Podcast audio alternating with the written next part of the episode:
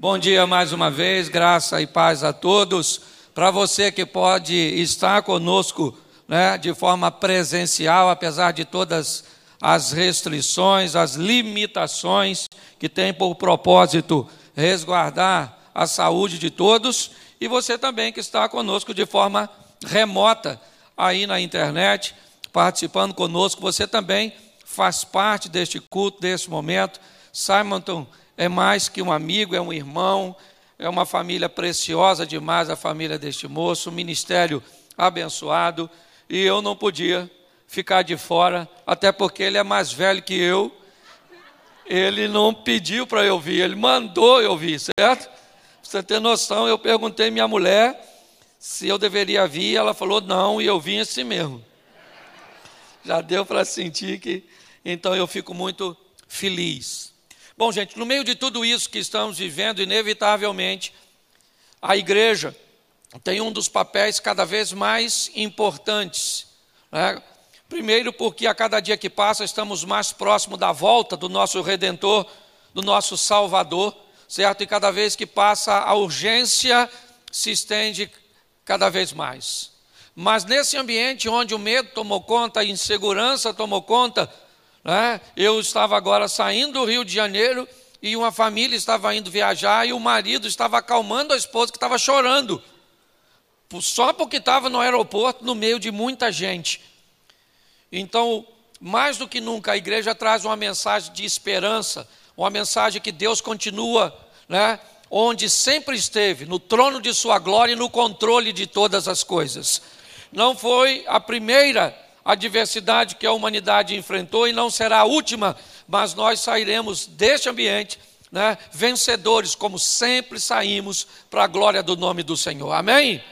Então, eu quero conversar um pouco com vocês da direção, eu quero pegar um pouquinho com vocês do início da Bíblia, para mostrar para vocês é, na mão de quem nós estamos e que tipo de informações o nosso Deus nos ofereceu para que nós pudéssemos é, permanecer de pé, enfrentarmos as adversidades, certo? Superarmos as crises. É, eu acho que esse é um ambiente que todos nós precisamos é, viver no momento. E a igreja tem o papel crucial de animar você, de dizer para você: vamos embora, vamos para frente, certo? Sabemos que enfrentamos e ainda vamos enfrentar algumas baixas, é verdade. Eu tive é, o Covid há mais ou menos uns 60 dias atrás, e é um grande desafio. Por dois dias, dois dias, eu tive certeza que eu ia morrer. Estou falando sério. Já estava conversando com Deus nas minhas orações, falando, Senhor, vai para a porta. para me receber, que eu já estou chegando. É, porque é muito mais do que uma doença física, também ela é emocional. Mas eu quero compartilhar com vocês, né, porque no princípio, né, ou seja, no Gênesis, nós vamos receber algumas direções de como nós devemos viver e como nós devemos nos comportar. Informações preciosíssimas. Né? Nós temos aqui, se você tiver uma Bíblia aí, né? seria legal você abrir em Gênesis capítulo 1, verso 1. Um texto provavelmente que você já sabe de cor. Gênesis 1,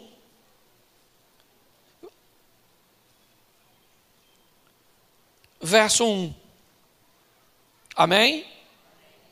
Diz assim: No princípio criou Deus os céus e a terra, e a terra era sem forma e vazia, e havia trevas sobre a face do abismo e o Espírito de Deus se movia sobre a face das águas. E disse Deus: haja luz, e houve luz. E viu Deus que a luz era boa, e fez Deus separação entre a luz e as trevas. E chamou a luz de dia e as trevas de noite, e foi a tarde e a manhã do dia primeiro. E disse Deus: haja expansão no meio das águas, haja separação entre as águas. Feche seus olhos neste momento. Feche a sua Bíblia, não. Senhor nosso Deus e Pai, em nome de Jesus, continua falando conosco, usa-me como um canal de bênção, pelo poder do nome de Jesus. Amém. Glória a Deus. Amém. Preste atenção. Porque, primeiro, nós vamos, no início, descobrir quem é que nós servimos: um Deus criador e um Deus poderoso, que é capaz de fazer do nada tudo. Quando nós olhamos o capítulo 1 e o capítulo 2 de Gênesis, o que vamos ver é Deus criando, chamando à existência as coisas que não existem como se ela já existisse. Né? Um texto exposto na carta aos Romanos, do capítulo né, 4, verso 17, onde diz que o Deus de Abraão né, chama à existência aquilo que não existe como se já existisse. Me parece que Deus está querendo dar uma sinalização logo no início de tudo que tipo de vida o ser humano vai precisar levar. Porque preste atenção, a fé é o firme fundamento das coisas que não se veem, mas se esperam. Quando eu vejo Deus, chamado nada tudo, dizer que algo vai existir, chamando e haja luz, como se ela já existisse, eu vejo que me parece que Deus está criando um padrão, cujo qual nós vamos precisar viver. E que padrão é esse, pastor? A fé. Chamar de uma forma segura e concreta aquilo que não existe, como se já existisse. Na verdade, nós estamos recebendo uma informação de que, apesar das coisas não estarem como nós esperávamos que estivessem, que as coisas muitas vezes que estão ao nosso redor não estão como nós ou gostaríamos que fosse nós temos a garantia de que pela fé, pela fé, nós vamos alcançar a vitória. Pela fé as coisas vão mudar, as coisas vão acontecer, a vitória vai chegar. Eu não sei como é que está a sua família, como é que estão tá seus negócios, como é que estão suas emoções. Eu só sei de uma coisa: falar que está ruim não vai melhorar nada. Chama a existência aquilo que não existe como se já existisse. É assim que funciona, é assim que a Bíblia né? E o mais interessante é que Hebreu diz assim: o justo viverá da. Então, fé não é uma coisa para você ter lá uma vez ou outra. Você tem que ter um estilo de vida de fé. Você está entendendo? Que o tempo inteiro você tem que chamar a existência aquilo que não existe, como se já existisse. Seu casamento está bom?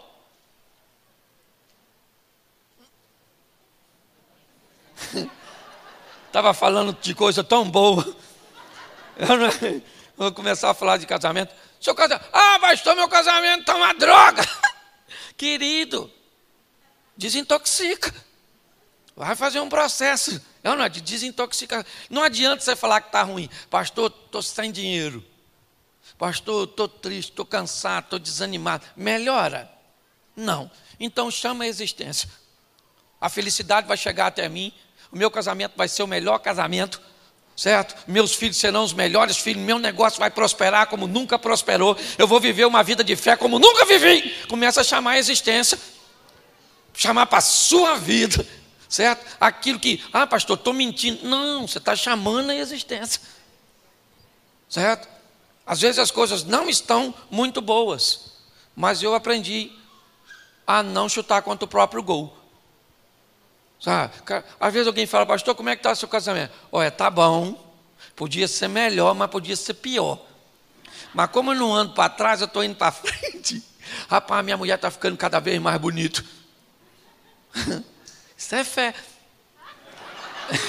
Eu estou ficando cada vez mais rico, eu estou ficando cada vez mais crente, eu estou ficando cada vez mais saudável, mais sábio. Você tem que falar palavras, chamando à existência aquilo que ainda não mas é só uma questão de tempo até acontecer. Amém?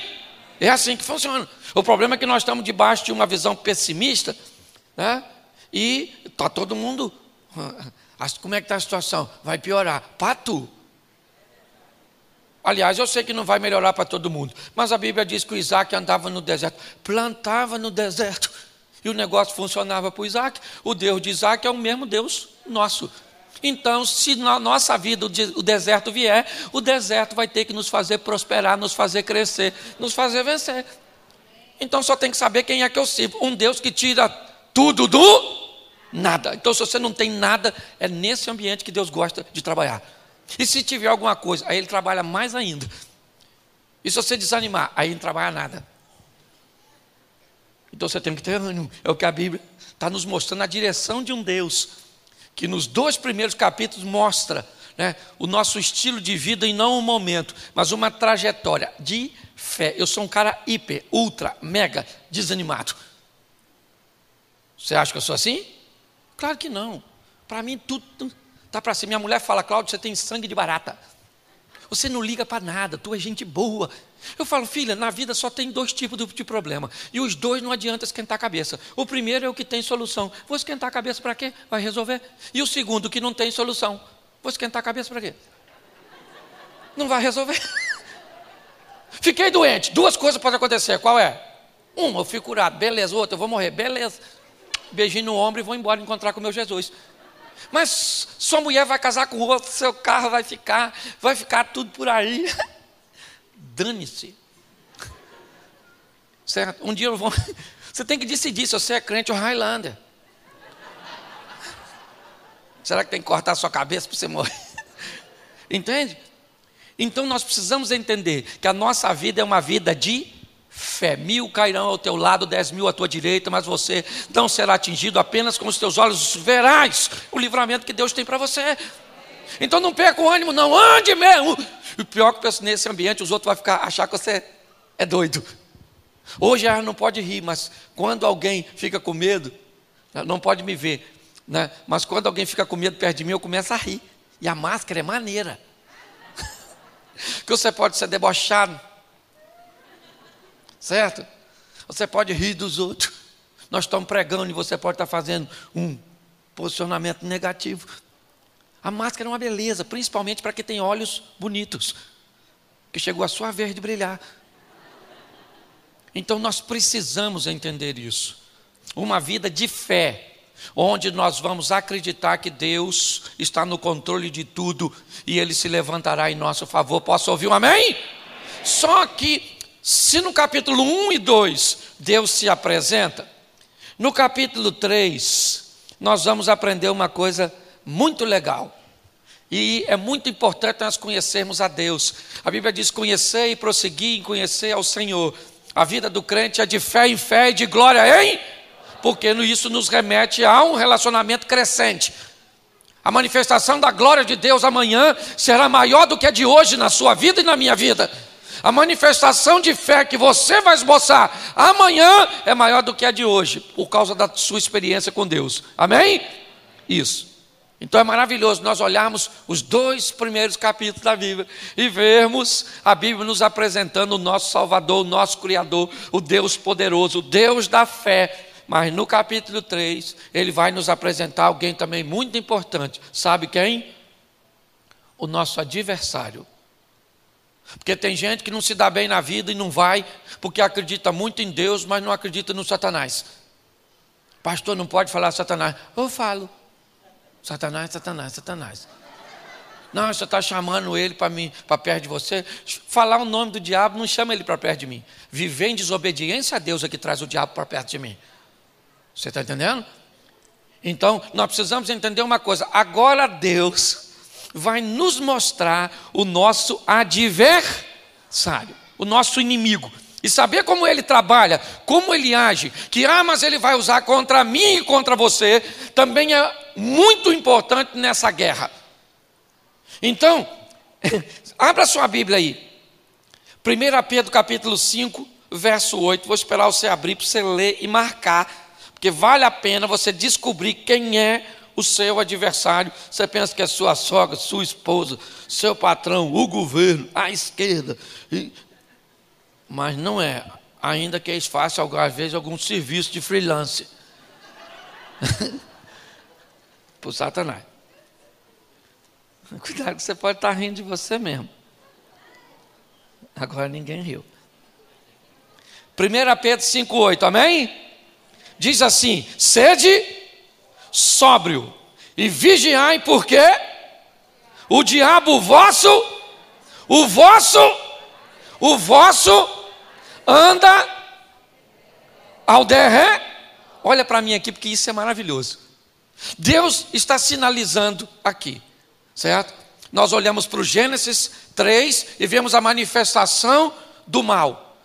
Mas ao longo da Bíblia nós vamos encontrar é, informações preciosíssimas. E, daqui, e aqui vem uma: quem é o nosso adversário? O, o diabo. São as pessoas? Sim ou não?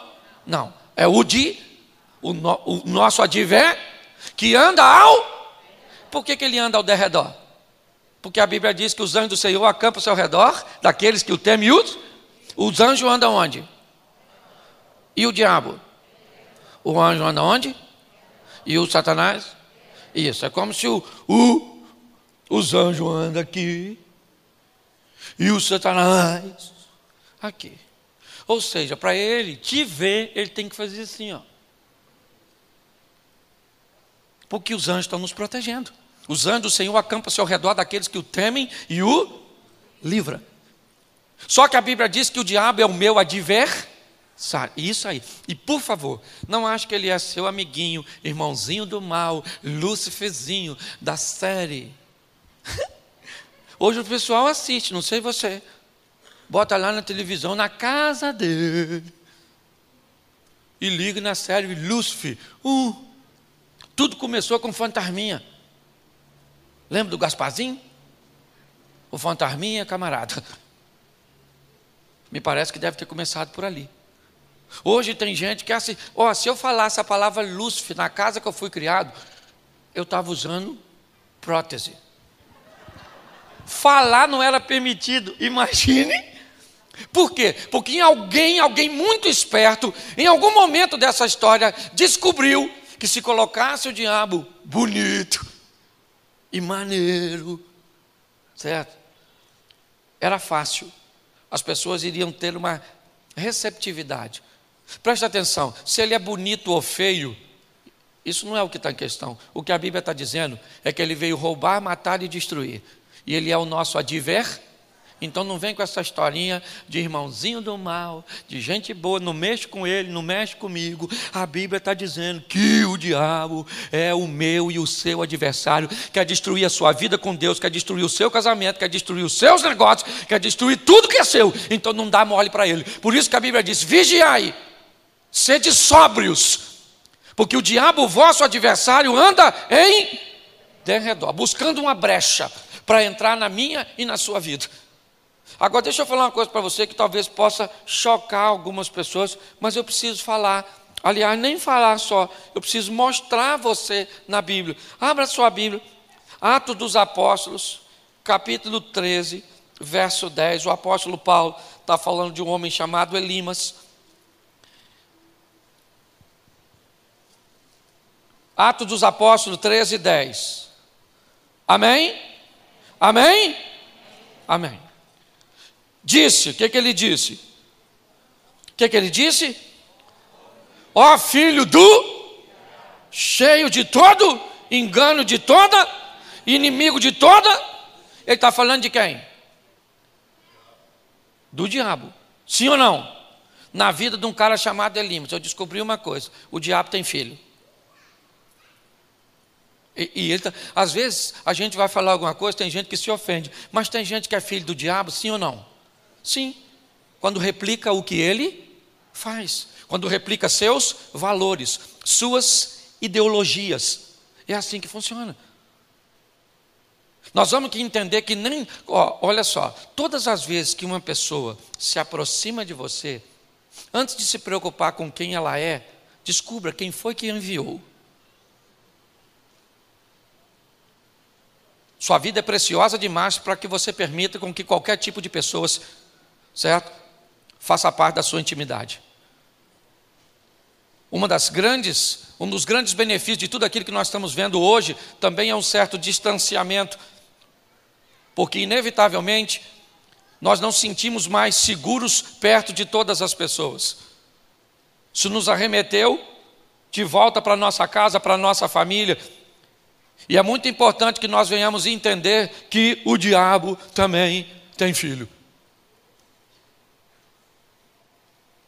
Ou seja, pessoas cujas quais ele pode usar quando quer, do jeito que quer, porque a sua prática de vida acaba definindo que tipo de paternidade ele, ele tem. O próprio Jesus descreveu isso quando alguém estava dizendo que sua mãe e seus irmãos estavam à porta, e ele disse: Quem são minhas, minha mãe, ou quem é minha mãe e meus irmãos, senão aqueles que fazem a vontade do meu Pai? Então nós definimos de quem somos filhos quando resolvemos que postura vamos tomar. É assim que funciona. Eu tenho um sítiozinho lá em Xerém, só para você entender isso.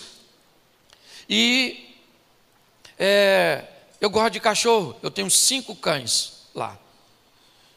E eu procuro tratar dos cães da melhor maneira possível, mas eu estou praticamente é, encostado numa floresta. Então, inevitavelmente, eu não mantenho os cães presos o tempo todo. Volta e meio, eles acabam entrando onde não deve. Certo? Eu já cansei de avisar. Às vezes eu chego de manhã, converso com eles. Vocês têm ração, comida, tudo aqui, canil, para que ir lá?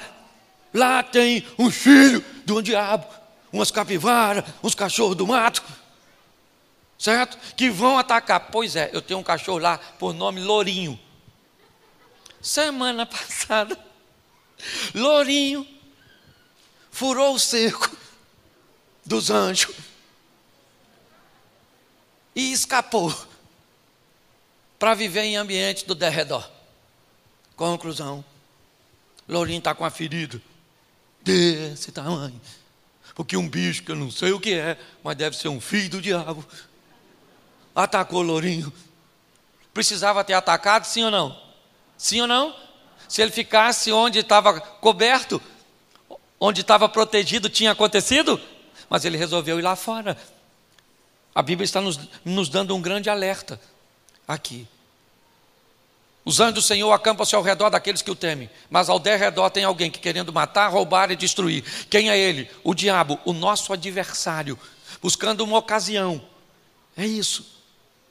É isso que nós vemos. Então, eu preciso conhecer a Deus, sim, mais do que tudo nessa vida. Mas eu também preciso saber quem é o meu adversário e que armas. E agora a Bíblia vai nos mostrar isso de uma forma muito clara. Algumas coisas que, quando observamos, né? Nós vemos as armas que o inimigo usou ainda no Éden. E que continua usando ainda hoje. Para quê? Para tirar os filhos de Deus do caminho do Senhor. Para destruir, para trazer infelicidade, para trazer separação, discórdia. E tudo isso que nós estamos vendo. Então não se engane, e volto a, a expor aqui. Seja extremamente seletivo de quem você permite estar perto da sua casa, perto do seu casamento, perto do seu ministério, perto dos seus negócios. Porque o diabo não está brincando de ser diabo. Ele tem agido de uma forma muito intensa para destruir as vidas e as pessoas. Mas é importante nós darmos uma olhada em algumas coisas que ele pode se aproveitar e nos distanciar de Deus. Abra sua Bíblia, por favor. Gênesis capítulo 3, verso 6. E preste atenção numa arma muito usada ao longo de toda a história, certo? Inclusive hoje, contra mim, contra você, contra os nossos filhos, contra o nosso cônjuge, contra todos. Gênesis 3, 6. Diz assim: E viu a mulher que aquela árvore era boa para se comer e agradável aos olhos e árvore desejável para dar entendimento. Tomou do seu fruto, comeu e deu também ao seu marido, e ele comeu com ela. Preste atenção, porque aqui nós temos uma das armas mais poderosas que o diabo vai usar contra você: o desejo proibido. A doçura em lugares que não é para nós, sabe? Sabe aquele mel na ossada do leão que Sansão se deparou é uma coisa doce, mas num lugar proibido. Se aproveitar e preste atenção, no que diz respeito à tentação, o serviço do diabo é personalizado. Ele traça o seu perfil, sabe aquilo que hoje as redes sociais te oferecem o horário de postar, o público-alvo, o que eles mais gostam. Sabe aquela coisa que define que se você fizer naquele horário, causa mais impacto, mais efeito. É isso que o diabo vem fazendo ao longo né, de todo o tempo com a humanidade, traçando o perfil de cada um. E o que é que ele precisa usar contra você para te destruir? Não é a mesma coisa que vai usar contra o seu marido, contra o seu filho, porque às vezes temos filhos criados no mesmo ambiente e que tomam caminho tão diferentes. Às vezes nós ficamos confusos e muitas vezes até é, no sentido culpados, porque um filho deu certo ou três deu certo e um deu errado. Se eu criei os três no mesmo modelo, porque, com certeza, as armas que o diabo usou foram armas diferentes. E às vezes entrou em determinados lugares onde você não estava preparado, até porque, inevitavelmente, a atualização do smartphone tem que ser da nossa mente, transformáveis pela renovação da vossa mente, para que você descubra qual é a boa, perfeita e agradável. As armas do diabo vai mudando suas artimanhas, seus artifícios. É assim. Se nós não entendermos isso, nós vamos nos dar muito mal. O que Eva nutre? O desejo pelo proibido. Ela sabe que aquela árvore não deve mexer? Sim. Mas o que aquela árvore leva para Eva? Uma atração. Aquilo a atrai. O cheiro. A cor do fruto. Sabe? Imagine. O que nós estamos falando aqui é de algo proibido. Esqueça a tal da árvore, esqueça a tal da, da, da maçã, aquela historinha, esqueça. Pegue apenas a mensagem: qual é a árvore que o inimigo está tentando usar contra você para afastar você da obediência do seu Deus.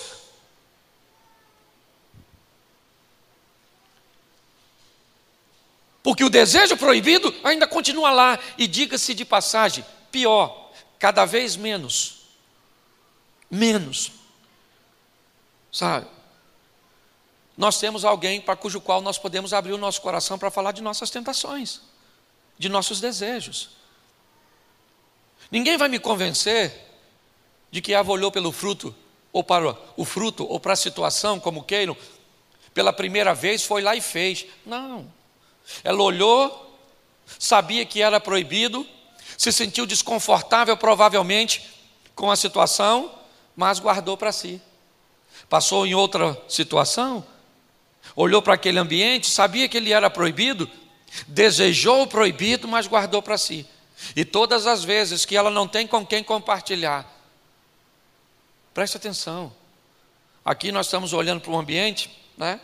Queira colocar como for, mas que ela, Adão não tinha outra pessoa para dar atenção, era só Eva chamar e falar assim: meu amor, querido, Adão, chega aí, filho.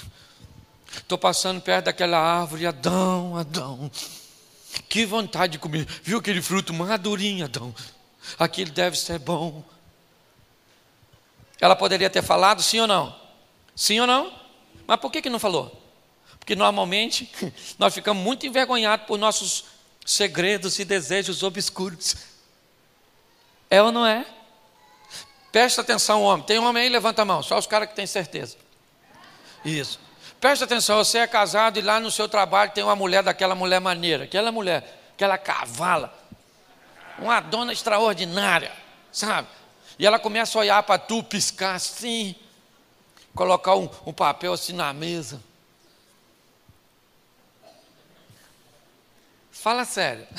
Se uma mulher maneira der mole para tu, isso levanta sua autoestima? Não fala nada, que sua mulher está aí. Eu não vim aqui arrumar confusão. Claro que levanta!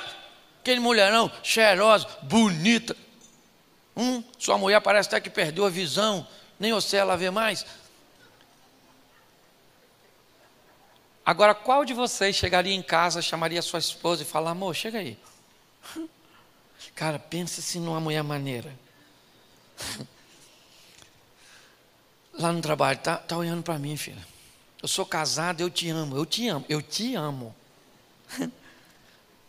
Mas eu estou gostando. Entendeu? Qual dos homens chegaria em casa? Pode levantar a mão. Se você acha que vai continuar vivo. Chamaria sua mulher e falaria: Nenhum. Por quê? Porque a mulher vai falar: Ah, cachorro, você está dando trela para aquela sirigaita.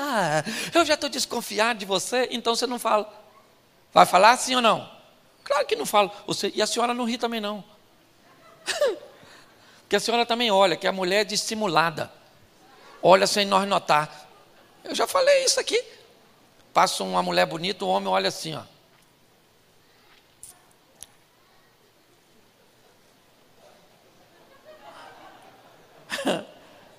Caraca, irmão. Deus foi bom para alguém? Tem mulher que até belisca o marido porque esquece que está do lado da esposa. Você pode vir com a sua esposa, vem um homem bonito de lá, ela está de mão dada com você, ela vai olhar para ele, vai comparar ele com você, vai reprovar você, e você vai nem notar. Você, ó, dificilmente você vai ver um homem passar e uma mulher fazer assim, ó. Porque ela já viu tudo que. Você está rindo? Mas o assunto é muito sério. Então, desejo, certo? Proibido, todo mundo tem. Todo mundo tem. Levanta a mão quem não tem. Agora eu vou fazer uma pesquisa de campo. Quem não tem, fora as crianças, que não sabe o que eu estou falando, tem assim uns desejos obscuros, uns troços que se fica assim, pastor. Vai que Deus revela, vai dar uma confusão aqui nesse culto da manhã. Todo mundo tem, meu irmão. Não vem com essa conversinha, não. Está brotando asinha aí nas suas costas? O segredo não é o que você sente, sim o que você faz com aquilo que sente. Aprenda a controlar suas emoções. Saber que o proibido não é lugar para você. E pior, são aqueles que vão para o proibido e depois ainda não se arrependem. Não. Você quer ver? Um camarada do proibido, o Davi, olhou para Batisseba tomando banho. Caraca, mano. Mandou um Vai lá e vê quem ela é. É casada. Casa, casada, irmão. Casada, adultério, né? O, o, Moisés escreveu: Não adulterarás. Mas sim, se ela tiver viúva, só que eu vou pegar primeiro e matar o marido depois. Era proibido, sim ou não? Sim ou não? Sim.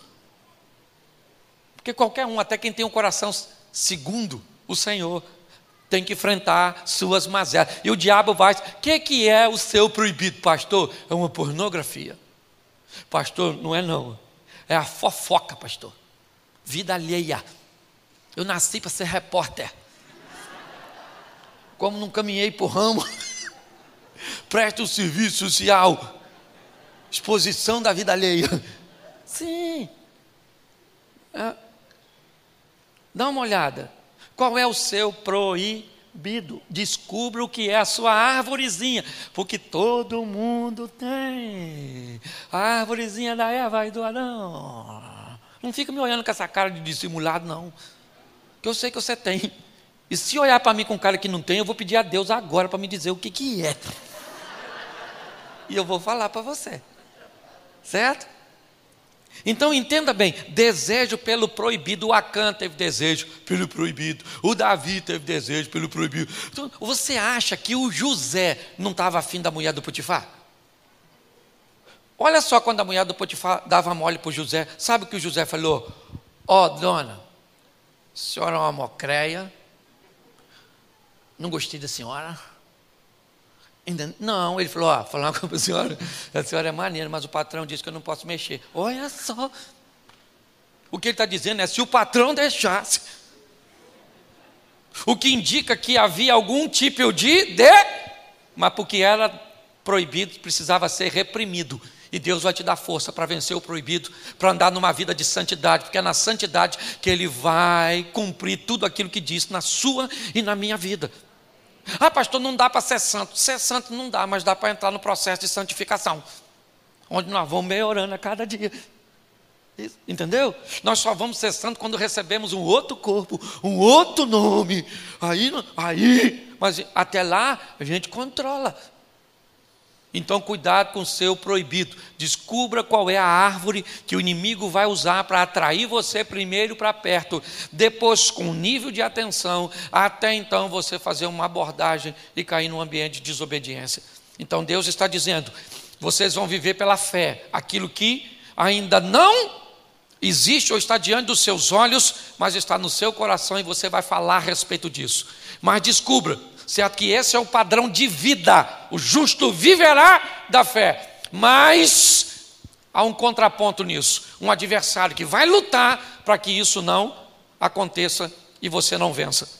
E o que ele vai usar? Seus filhos, como eu mostrei a você. O que ele vai mostrar? Que por mais bonito que ele se apresente, seu propósito é roubar, matar e destruir. E a primeira arma que ele vai atrair, né, fazer para nos atrair é o desejo proibido. E aquilo que é bom, mas não é para nós. Está no local, certo? Proibido, como Sansão caiu naquele mel, naquela doçura, certo? No meio de uma ossada. Segundo, aí, se você está com sua Bíblia aberta, é só mudar um versículo, Gênesis 3, 7.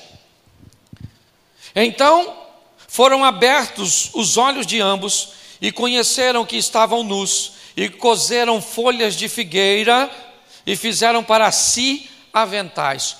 Olha para mim agora, porque um dos segundos artifícios do inimigo é fazer com que você busque em você mesmo a solução para aquilo que você está enfrentando. O texto está dizendo que após eles terem desobedecido, após eles terem né, se apropriado daquilo que não devia, ter cedido o apelo do proibido, eles agora têm um nível de sentimento e eles querem resolver isso. Muitas coisas que nós fazemos de errado, nós podemos corrigir. Nós gastamos mais do que ganhamos. Basta fechar a porta né, dos gastos durante um período e traçar um plano econômico que já já nós vamos sair da dívida. Nós criamos um ambiente conjugal extremamente ruim, tóxico, desagradável. Então eu posso corrigir a minha postura com carinho, com amor, com respeito, com um pedido de perdão seguido de reposicionamento. E eu então posso consertar meu casamento. Tem coisas que eu posso corrigir por mim mesmo. Mas o que a Bíblia está dizendo é que, apesar disso ser possível em muitas áreas, tem uma que nós não vamos conseguir corrigir: o pecado. Nós não temos como cozer ou criar um ambiente, criando, por exemplo, o que muitos acham que funciona, que é uma lei de compensação. Ah, eu fiz isso aqui de errado, mas eu dou 50 cestas básicas para uma casa, né, um abrigo. Ah, eu é, cometi esse esse erro, mas eu vou compensar aqui com um serviço na igreja, com uma atividade. Não, querido. Quando o assunto é pecado, nós não conseguimos resolver este problema e precisamos de alguém para resolver, e esse alguém é Jesus. Só Ele pode pagar o preço para resgatar a minha e a sua vida. O inimigo vai convencer muitas pessoas. Não, eu não vou entregar o dízimo na igreja, porque eu não concordo. Eu vou pegar e dividir meu dízimo com algumas instituições filantrópicas que cuidam de pessoas. Ah, é? É assim? É desse jeito que você quer fazer as coisas? É como Davi eu quero levar a arca para Jerusalém, tá certo? E o que, que eu vou fazer? Um carro novo, onde ninguém nunca andou, uma festa belíssima, bois que ninguém nunca usou, sacerdotes ali para tomar conta do caminho que a arca vai fazer, o que esse cara estava querendo fazer, o certo, do jeito dele, estava lá escrito e determinado. As argolas estavam na lateral da arca, porque porque ela era para ser conduzida no ombro dos sacerdotes. O cara está tentando fazer a coisa certa, porém da forma errada. Muitas pessoas acabam se atrapalhando e a Bíblia está sinalizando: cuidado, porque isso pode gerar para você grande preju grandes prejuízos. Está lá a morte do indivíduo, a casa, a arca vai para a casa de Obed-Edom e toda aquela história. Por quê? Porque alguém quer fazer as coisas do jeito dele. Com Deus, ou é do jeito dele, ou não é. Com Deus, ou é oito ou, 80. Ou você serve ou não serve. Ou é frio ou é quente. É assim que funciona. E nós precisamos ter maturidade para entender isso. E esse é um, um dos inimigos. Vamos lá? Vamos resolver do nosso próprio jeito? Judas Iscariotes e Pedro. Os dois, de certa forma, traíram Jesus, sim ou não? Sim ou não? Sim. Por que vamos culpar mais Judas do que Pedro? Não. Mas na hora de consertar as coisas, de tentar resolver as coisas, Aí é que a diferença foi estabelecida. Judas tentou resolver por si próprio, tirou a própria vida. Pedro se arrepende. E Jesus disse: Então apacenta as minhas ovelhas. É assim que funciona. Não tente, cuidado que o inimigo vai tentar convencer você. Muita, em muitas situações, cuidado com isso. Porque muitas pessoas têm se dado muito mal com essas questões. Verso de número 10, ainda de Gênesis 3. E ele disse: Ouvi a voz soar no jardim e temi, porque estava nu e escondi-me. Preste atenção. Olha só. Nós temos aqui uma das armas mais poderosas que o diabo usa contra mim e contra você, contra nós: o medo. Algumas traduções até traduzem assim: Deus conversando com Adão pergunta: Quem foi que te ensinou a ter medo? Não fui eu. Não fui eu que te ensinei. O medo, inevitavelmente, vai trazer insegurança. Muitas vezes a sensação cuja qual nós estamos sozinhos. Quando nós olhamos para isso, nós vemos que essa é uma arma, o desejo proibido é uma arma, certo? A tentativa de resolver por si só é uma arma, mas o medo é uma arma extremamente poderosa, usada pelo diabo. Diga-se de passagem, hoje não sei a realidade daqui, mas de onde eu venho e pastoreio e de alguns amigos, as pessoas não têm medo de ir nos shoppings, não têm medo de ir nas praças, de irem à praia, não tem medo de nada disso mas parece que o, o Covid se converteu. Parece que ele está só na igreja. Tem gente que posta a foto em tudo quanto é canto e sem máscara. Vamos na igreja? Não, na igreja não vou não, menino. Está muito perigoso. É uma arma que o diabo tem usado. Aí hoje as pessoas têm medo de casar. Ah, pastor, eu não vou casar porque eu não sei se vai dar certo. Você acha que eu tinha certeza que dava? Até hoje, não tem. Esse mês, dia 11, fiz 29 anos de casado.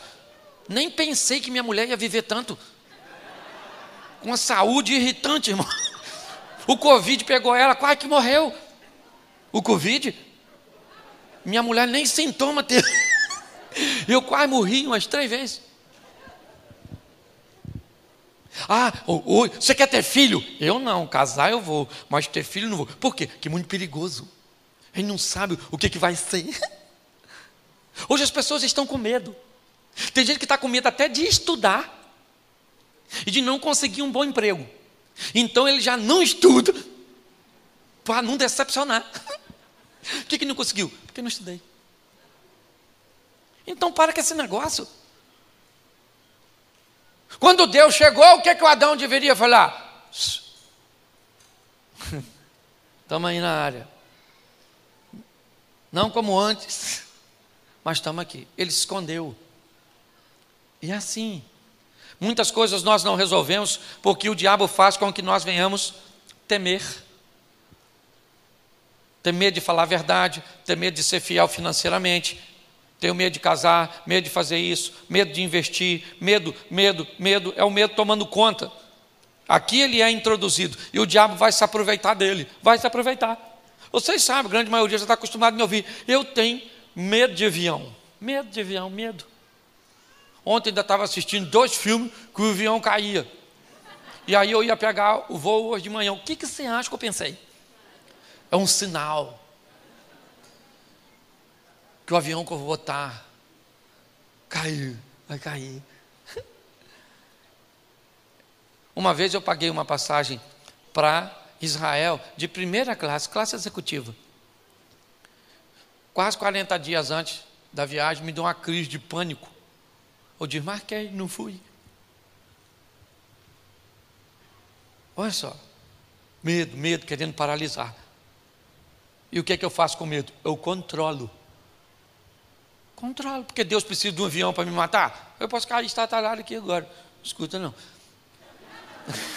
É, vai que Deus escuta e eu caio. Deixa eu te dizer uma coisa. Medo, cuidado, cuidado, cuidado, cuidado, cuidado. Quem é solteiro aqui? Levanta a mão, os solteiros. Pode levantar que eu não faço brincadeirinha não. É porque tem gente que não levanta porque eu digo, nossa, fica em pé agora que alguém vai te ver. Eu quero que você se esconda para ninguém te ver. Solteiro, não tenha medo de casar. Casado, não tenha medo de ter filho, não tenha muito também não. Entendeu? Que o negócio de crescer e multiplicar, vai devagar nesse negócio. Porque tem gente que vai assim, ó. Certo? Tem menina que gravida à toa. Então vai devagar. Mas não tenha medo, não. Não tenha medo de estudar, não tenha medo de ser fiel, não tenha medo de arriscar. A vida é perigosa, gente. Perigosa! Entende? E isso é que é maneiro. Indiana Jones. Sim ou não? Sim, gente. Eu brinco sempre com isso. Tem gente que entra no meu gabinete para contar a sua história. Parece um uma saga. Está contando, contando, contando, contando, contando, contando. Eu vou, eu vou empurrando cadeira assim para trás, assim, ó. Nossa! Já tem outros que é um drama. Eu choro. Eu tenho lenço lá, não. Já tem outros que é um filme de terror. Sai do gabinete, vou dormir com luz acesa. Já tem outros que é ficção científica. Aquelas pessoas que vivem no mundo da lua, num estudo que é trabalhar na NASA. Os caras engraçados, rapaz. Você está rindo? Já tem outros que a vida é um romance. Tudo, apaixonado por todo mundo. Sofre, sofre, sofre, sofre. Eu amo a todos. Eu acho maravilhoso. Me lembro, o vento levou. Mas tem uma turma do da aventura. Pastor, caraca, quase morri três vezes essa semana. O carro, carro bateu e saí para jantar com a mulher. Nós brigamos, caramba. A gente chegou em casa, aí eu pedi perdão, fizemos as pazes, tivemos uma noite maravilhosa. E no dia seguinte os problemas começaram de novo. E aí entrou um, um raio na antena, queimou até a máquina de lavar. E aí a gente vai. E eu falo, caraca, que vida maneira, maluco, que maneira a sua vida. Uma aventura, não tenha medo não, meu filho. Está com medo de viver, morre. Passa a mão nas coisas, assim, enfia na boca, assim, no ouvido, assim, ó, e nem vai no médico. Tá fácil de morrer hoje em dia.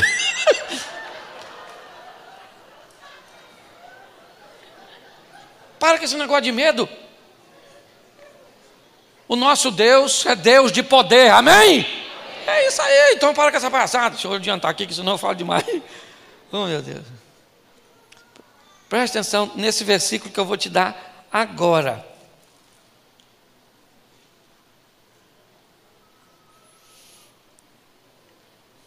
Gênesis 13, 12.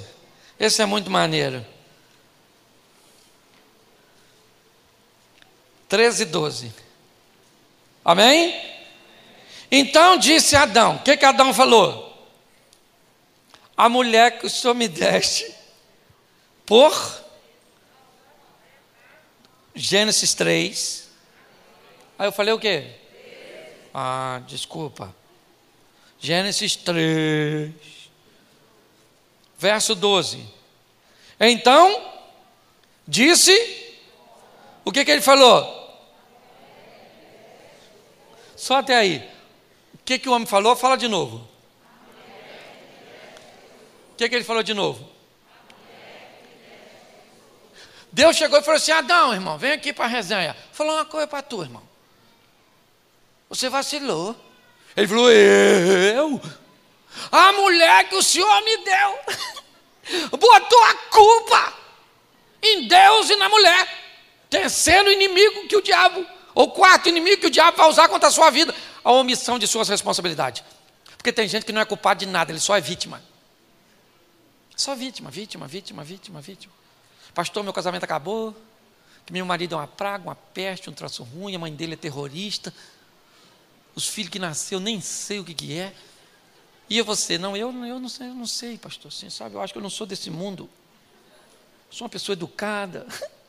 Eu aprendi uma coisa, aconselhando gente. Se você ouvir só a versão do lobo, do Chapeuzinho Vermelho, o lobo sempre vai ser mal. Se tem uma coisa que você tem que ter é responsabilidade com aquilo que você fez. Presta atenção. Eu estava querendo comprar um carro sábado. Aí vim num leilão, um carro. Estava mais ou menos aí, uns 30% mais barato, mas era, era um leilão de carro recuperado, mas por falta de pagamento. E esses carros vão a leilão. Fiquei maravilhado ele. Olhei o carro e falei, esse é. Fui lá e dei um lance, não consegui comprar. Feliz, fiquei. Fui pregar na Bahia, umas duas semanas depois. E estava lá olhando o mesmo leilão, quando de repente me deparei com um carro que eu tinha comprado há duas semanas atrás, de novo vendendo. eu só conheci por causa da foto, porque não tem placa, mas tinha uns, uns negócios lá dentro. E eu falei: fraude, caí num golpe. Liguei para Paulão, passou lá no Rio, expliquei, ele falou: peraí que eu vou ligar para um sobrinho meu que é leiloeiro. Me manda aí o nome do, do leiloeiro, do leilão. Aí ele me liga depois, Cláudio, perdeu. Perdeu porque é uma fraude. Gente. Liguei para o meu gerente. Falei com ele, rapaz, sabe o que, que nós fizemos? Ih, pastor, perdeu. Porque esse estelionatário, assim que coloca o dinheiro lá, ele saca. Mas vai para a delegacia fazer uma ocorrência. Cheguei lá, conversando com o detetive, o detetive falou assim: aí, Cláudio, perdeu. Porque eu nunca vi isso. Você não vai reaver esse dinheiro de volta. Já era. Aí fui orar, né, gente? Porque a gente é igualzinho os discípulos. Lá vem a tempestade, joga as coisas fora. E cadê? Vai afundar. Ah, Jesus. Ao invés de chamar ele primeiro, a gente chama por último. Aí eu fui lá e falei, Senhor, eu vou fazer uma oração aqui para o Senhor. Mas só para a gente conversar já assim, de, se for para falar perdeu, nem precisa responder, que eu vou entender com o silêncio. Na verdade, é a tradução do perdeu. E falei com ele, falei, Senhor, ó, meu dinheirinho é suado, eu não estava com ganância, o carro nem tão barato estava assim, era o modelo que eu queria. Agora devolve, devolve não, me dá. Aí o dinheirinho, poxa. Eu liguei de novo para o gerente, que eu já estava desesperado. O gerente falou, Cláudio, ora, porque se o cara não tirou o dinheiro de lá, o banco tem como entrar com um processo para você reaver o dinheiro. Aí, meu filho, foi ele falar e eu. Que é assim, é só apertar a situação que a gente sabe o endereço. É ou não é verdade? Apertou, a gente sabe o endereço. Com, com, com, com o telefone na mão, já fui desabando e falando com o criador de Gênesis 1. Chama a existência. Eu falei, eu vou olhar para a conta e quero ver aquele dinheiro de novo lá. No dia seguinte, o cara me ligou e falou: Cláudio, você é um homem de fé. O dinheiro está bloqueado, daqui um dia vai ser transferido, mas eu vou. Quem foi o jumento que comprou o carro? Pode falar, pode falar, pode falar, pode falar. Eu vim preparado nessa manhã. Sou eu. Eu mostrei para meu filho, meu filho falou assim: Ô oh, pai, tá na cara que isso é falso. Eu falei, meu filho, não perguntei nada a você, que eu já estou sofrendo. Perguntei nada. Quem foi o culpado? Eu, quando eu fui orar, eu falei, Senhor, eu sou o, o que foi eu comprei. O Satanás está em derredor. Nem eu fui lá e nem ele veio aqui. A jumentalidade foi minha. Entendeu? Eu fui burro. O burro, burro. Não vou dar esse crédito para o inimigo. Fui eu. Então vamos resolver eu e o senhor. Não vou falar de nada, nada, nada, nada. Agora tem gente que não. Por que, que sua firma está assim? O governo. A crise, a China. Tu já foi lá? Hã? Por que, que seu casamento está assim? Ah, pastor, desgastou. Ah, por que que... Ah, assume a responsabilidade. Fala, eu pequei mesmo, vacilei, fiz, desanimei. Não, não, não coloca a culpa, não. Você quer ver? Ah, pastor, o senhor fala isso porque o senhor não sabe. Olha só, hoje tem pessoas que têm uma vida tão fácil. O pai pode dar um carro para ele. Eu, pastor, se eu quiser um carro, eu tenho que trabalhar igual um burro para comprar. Você sabe por que, que isso acontece? De, sabe por quê? Porque o, o pai ou o avô desse camarada, que hoje pode dar um carro para o filho, fez o que o seu avô e o seu pai talvez não fizeram. E construiu-se uma história. Deus não tem culpa. Para de botar a culpa nos outros, porque o diabo vai usar isso contra você. Você não é culpada de nada. A senhora fala, fala, fala, fala, fala, fala. O marido quer largar a senhora, o diabo está furioso. A senhora não cuida dessa carcaça da senhora, parece um bicho. O marido não procura a senhora, também a senhora não se perde. Escute só. Entendeu? Ah, você queria que sua mulher fosse uma princesa. E tu lá é príncipe? Hum? Não, não é? Então, nossas responsabilidades, não se omita delas. O diabo vai usar isso contra você. E a última que eu quero usar para sinalizar aqui para vocês, já no capítulo 4, a inveja a régua dos outros para medir você. Ó, oh, vou contar as coisas que eu conto aqui, sim, que fica só entre eu e vocês. Menino, esse dia estou eu, na internet, tanta coisa para olhar, sabe o que eu estava olhando? Os seguidores dos outros. Quantos tinha? Qual eram as visualizações na foto dos outros? Para comparar com a. E os comentários. Menino. Falei, nossa. Tem gente com mais. Meu Deus. Não use a régua dos outros. O diabo vai fazer isso. Fazer você ficar olhando para a vida dos outros para medir pela régua dos outros a sua. Sempre vai ter gente com mais dinheiro que tu, com a vida melhor que a tua. E louvado seja Deus, porque isso te inspira a melhorar. Mas sempre vai ter gente com a vida pior que a sua, que te ensina que você está indo no caminho certo e você tem que melhorar. E sabe o que me deixa mais triste? Porque olha só, o Caim levou a oferta. O texto até diz, depois você lê que eu não sou obrigado a ler tudo. Eu estou quase acabando. O Caim chegou lá, botou a ofertinha dele, sim ou não? Aí o Abel, porque o Caim era mais velho. Aí o Abel foi lá e botou a ofertinha dele. Ficou esperando para ver qual das duas, e provavelmente né, a aceitação vinha com fogo. De repente, os dois estão olhando. E a oferta de quem pegou fogo? De quem? A do Abel. Começou a pegar fogo. Quem foi que tacou fogo naquele negócio? Quem foi que tacou fogo? Quem foi que tacou fogo? Então Caim tinha que resolver o problema com quem? Aí ficou com raiva do Abel. Enquanto nós ficamos olhando para a vida dos outros, poderíamos canalizar tal atenção e esforços para fazer as coisas acontecerem na nossa. Entendeu? O diabo usa tudo isso. Ele usa contra mim e contra você o desejo proibido, a tentativa de resolver aquilo que nós não temos condições de resolver, o medo que nos impede de tomar decisões assertivas, certo? a omissão de responsabilidade e a inveja. São sinais que a Bíblia já está me mostrando lá no Éden, usado ao longo da história, com todos, inclusive contra mim e contra você. Então o que eu preciso saber, em primeiro lugar, o que é? Onde estão meus desejos? E principalmente aqueles que estão em lugares que eu não devo né, permitir que ele esteja.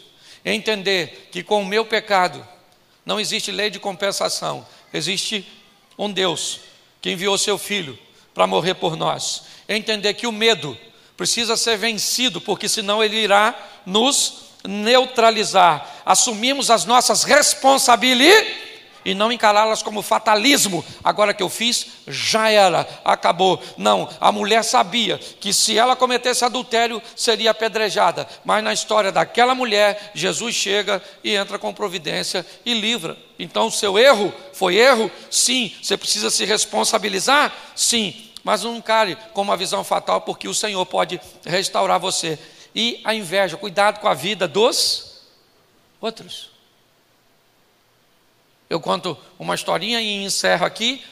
O cara que estava quebrando pedra, estava numa pedreira quebrando pedra assim, ó, e de repente passou num elefante um príncipe que examinando as suas províncias. E ele quebrando pedra no sol quente danado, ele olhou para aquele príncipe, para aquela situação e falou com Deus: Ô oh, Senhor, eu aqui quebrando pedra e o cara andando num elefante. Que vida ruim! O senhor podia me transformar nesse príncipe. Deus transformou ele no príncipe. Ele tinha que visitar três, quatro províncias por dia. Andava mais de oito horas num elefante todo dia. Um sol quente batendo na cabeça dele. Ele falou assim: Senhor, esse negócio de ser príncipe não é bom, não. Bom mesmo é ser o sol que queima a gente aqui. Queria ser o sol. Deus falou: então tá bom, você vai ser o sol. E ele queimava os outros. Olha aqui. Até que um dia entrou umas nuvens e ele queria passar, as nuvens estavam na frente. Ele falou: Senhor, eu achei que o sol era bom, mas bom mesmo é nuvem, que atrapalha o sol. Queria ser nuvem. Deus falou: então toma, vai ser nuvem. E aí o vento começou a bater nele, carregava ele para lá, carregava ele para cá, carregava ele para cá. Ele falou: Senhor, esse negócio de ser nuvem, a gente não fica quieto. Esse tal de vento empurra a gente para lá, para cá, eu vou até para onde eu não quero. Queria ser vento mesmo. Vento, agora é vento, tem certeza. Deus falou, então beleza. Transformou ele em vento. Até que ele bateu numa pedreira, soprava, soprava, soprava, soprava, e a pedreira estava bem tranquila. Aí ele falou, Senhor, estou até com vergonha, mas o bom mesmo é ser pedreira. Porque ninguém faz nada com ela. O vento tenta empurrar e ela fica quietinha. Deixa eu ser pedreira. Deus falou, então toma. Ele está lá, pedreira, bonitão. Até que ele escutou um barulhinho assim, fininho. E lá embaixo tinha um cara quebrando pedra. Uma dozinha. Ele falou: Senhor, esse negócio de ser pedreiro não está com nada, não. Eu queria mesmo ser esse cara que quebra pedra. E Deus falou: Mas esse era você no começo dessa história. Preste atenção, você não está no lugar errado. Provavelmente você está agindo da maneira errada no lugar certo. Esse é o grande desafio de todos nós. Quando nós olhamos para isso, o que vemos? Um Deus que lá no Apocalipse nos promete algo que acabou de fazer com Adão. Porque ele expulsa Adão do paraíso, coloca uma espada para que ele não coma mais da árvore da vida. Mas lá no Apocalipse, na carta a igreja de Éfeso, ele diz: Ao que vencer, dar-lhe-ei de comer da árvore da vida que está no meio do paraíso de Deus. Nós servimos um Deus que, além de ser o Todo-Poderoso, é misericordioso e bom, que nós precisamos como igreja. E é por isso que nós vamos passar e a igreja vai ficar. Por quê? Porque ela trabalha com fé, com a palavra de Deus, acreditando que o melhor da igreja ainda está por vir. Acreditando que 2021 vai ser o melhor ano da nossa vida, do nosso negócio, do nosso casamento, da nossa casa, dos nossos filhos. Eu queria que você ficasse de pé nesse momento, desse um sorriso para quem está do seu lado. Ri para ele aí, pois. Isto. Feche seus olhos. Feche seus olhos.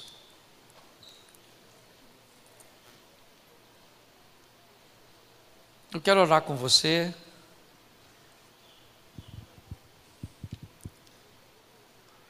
Senhor nosso Deus e Pai, em nome de Jesus eu quero te agradecer, ó Deus, por mais um ano que a missão completa 24 anos. Eu quero te louvar, ó Deus, porque é um ministério aprovado pelo Senhor inspirando pessoas, motivando pessoas, a prosseguir, Deus. E esse ano, um ano que começa com os desafios de desconstruir todo esse medo, toda essa instabilidade. Mas que essa palavra, ó Deus, no início do ano, que venha nos motivar a entender que nós só vamos conseguir se vivermos da fé, se reconhecermos que temos um adversário e ele é um opositor à altura, se entendermos que ele pode e vai utilizar os nossos desejos proibidos, as nossas tentativas de resolver por nós mesmos, o medo. Em nome de Jesus, ó Pai, que nós não venhamos nos omitir, que nós não venhamos a nos medir, usar uma ferição, ó Deus, na medida dos outros, e que essa palavra não se perca em nosso coração. Que saibamos que quanto mais próximos estivermos de Ti numa vida de fé, muito mais do que vivê-la, nós iremos inspirar outras pessoas. Abençoa o Teu povo, Senhor, nesta manhã, aqueles que estão em casa ó Deus, aqueles que estão nos hospitais, abençoa, ó Deus, que os recursos possam chegar até ali, em nome de Jesus. Muito obrigado por tudo, Senhor. Continua agindo e trabalhando, em um nome de Jesus. Você pode dizer amém? amém. Que Deus abençoe.